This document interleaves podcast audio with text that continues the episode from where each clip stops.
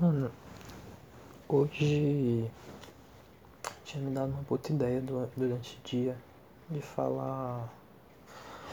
Eu tava observando aqui, parei pra refletir, e todas as paredes em casa normalmente são brancas. E de onde será que isso veio? Mas por algum motivo, agora à noite, parece que foi uma puta ideia de merda. Que bosta.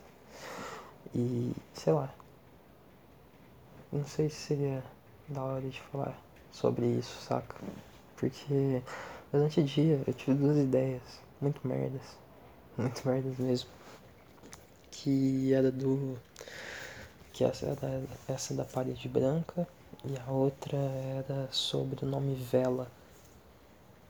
É, tipo assim, por que que deram o nome daquele bagulhinho que, bota, que se acende quando tá, é, tá sem luz de vela? Porque, é, porque, tipo assim, na minha cabeça isso fez muito sentido na hora. É, vela também é aqui o do navio, saca? O bagulho que bate o vento e faz o navio velejar. E de que forma você apaga uma vela? Soprando. E nisso o, o vento da tua boca, muito provavelmente, vai estar tá batendo nela. E tipo, faz meio que a ah, é, alusão, saca? Sei lá. Na hora me, me pareceu uma boa ideia. Aí eu parei pra pensar um pouco que, tipo, eu, eu tenho quase certeza que a vela foi muito inventada, muito, muito, foi inventada muito antes do que o navio. a vela, no caso, um negocinho de pegar fogo. E não fez sentido nenhum, mas sei lá. mas foi uma alusãozinha legal de pensar. E o negócio da parede branca, eu não faço ideia, velho. Porque o branco, ele é a mistura de todas as cores. E tem dois pontos que são muito positivos quando você deixa sua casa branca. Você consegue ver muito, muito bem onde é que tá as sujeiras, onde é que tá sujo e tal. E é muito mais fácil. Não é muito mais fácil. É muito melhor de manter uma sanidade mental. Porque quando você joga, você abre a janela, o seu quarto inteiro, quando ele é todo branco, ele fica claro e tal, te dá uma sensação de felicidade. Só que quando você tem um cômodo que, tipo, uma das paredes é preta e as outras são de cores diferentes, tipo assim, que não refletem tanta luz, sei lá, dá meio que uma sensação de. Sei lá, que você tá num mundo paralelo e que só você tá nele, dá uma sensação de solidão, é isso que eu quero falar. E sei lá. O branco eu acho que foi escolhido por esses motivos. Tanto para o hospital quanto para as casas.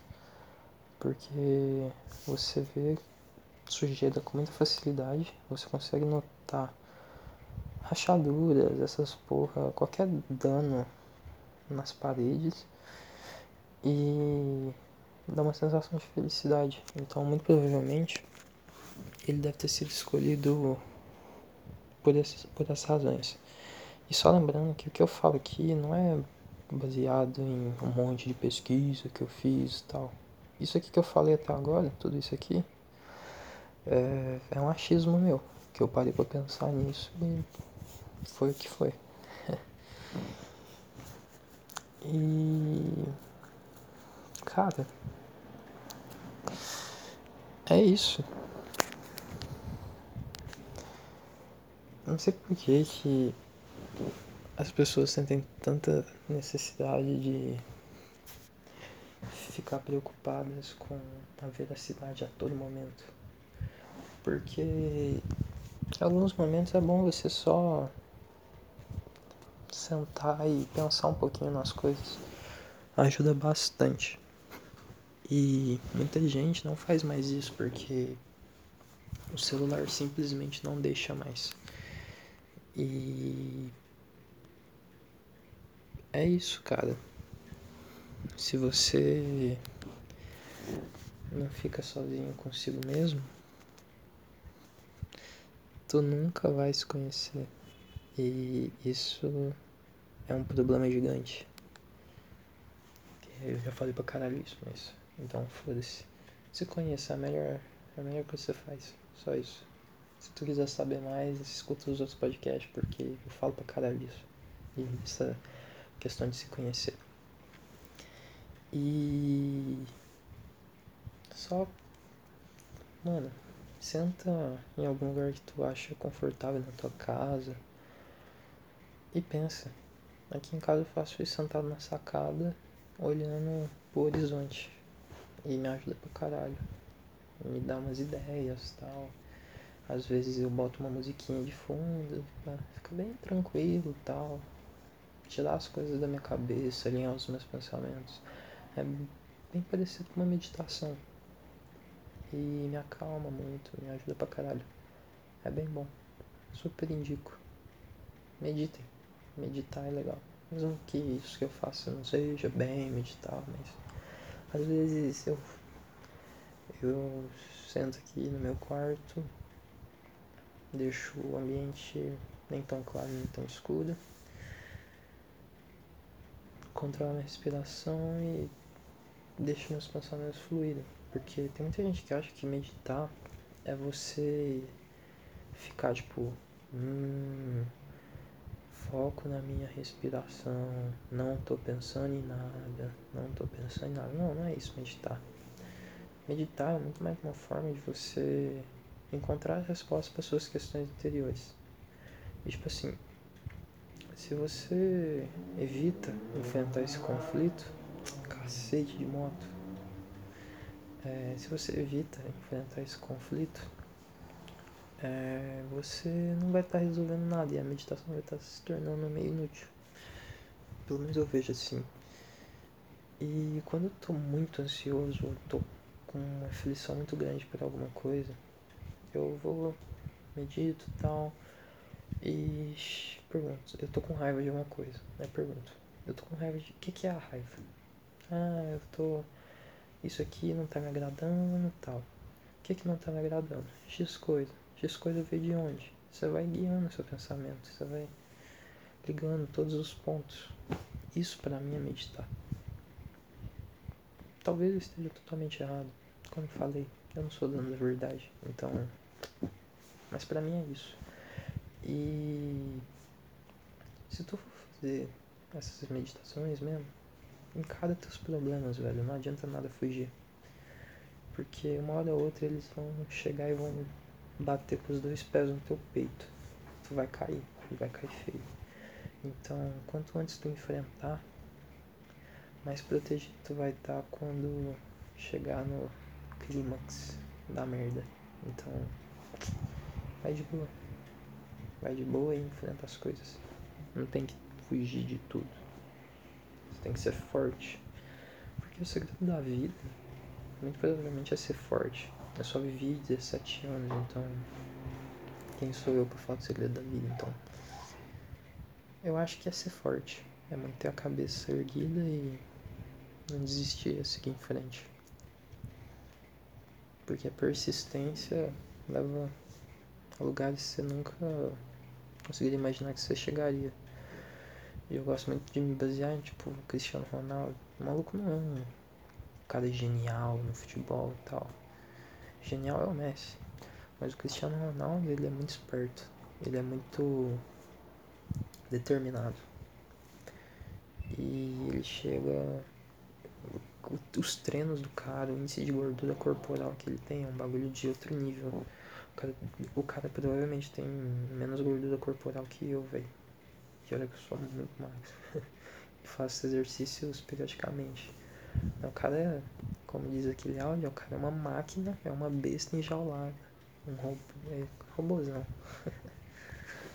e se tu for forte, tu enfrenta qualquer coisa dessa vida por mais dura que seja. E se tu seguir em frente, pode ter certeza que uma hora tu chega no teu lugar ao sol. Só não apressa as coisas, deixa tudo seguir no próprio tempo. Uma das coisas, eu adentrei muito em religião no ano passado e esse ano.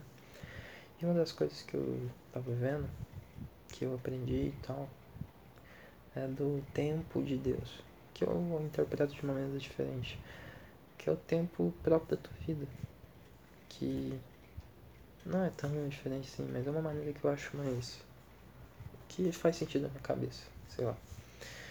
Que tudo vai acontecer no momento que tem que acontecer. E é isso aí. Se der errado, era pra ter sido, entendeu? Então, relaxa. Coisas melhores virão. E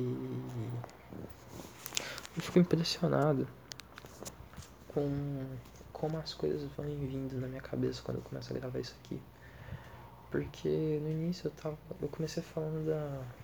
Que eu acho que achei as minhas ideias pro tema de hoje uma bosta.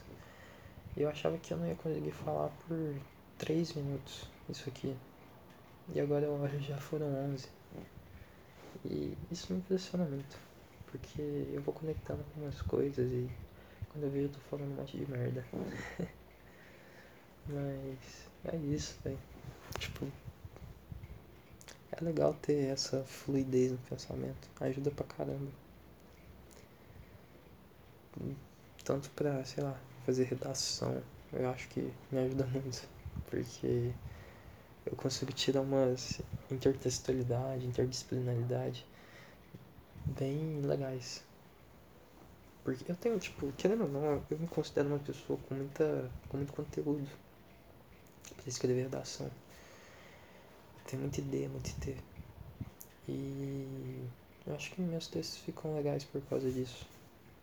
Mas sei lá, eu não gosto do modelo de redação Enem, de vestibular e tal. Eu gosto de coisa mais paulista, que é um tema mais filosófico e tal.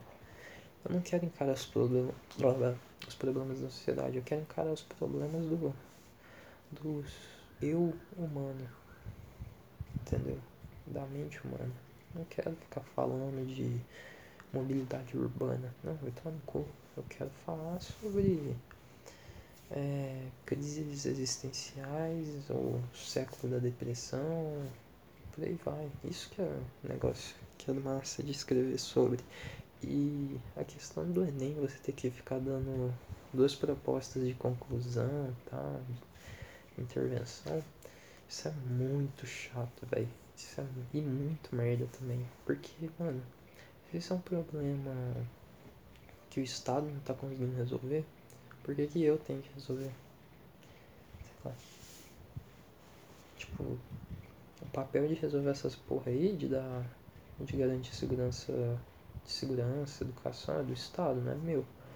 Então, o certo seria não escrever uma redação sobre essa porra. Seria pegar em arma e fuder tudo lá em Brasília ou votar em um candidato que seja minimamente bom. Que eu acho que a segunda opção é bem melhor. Mas o brasileiro não está preparado para isso. Porque elegeu o tiozão do zap. Mas isso aí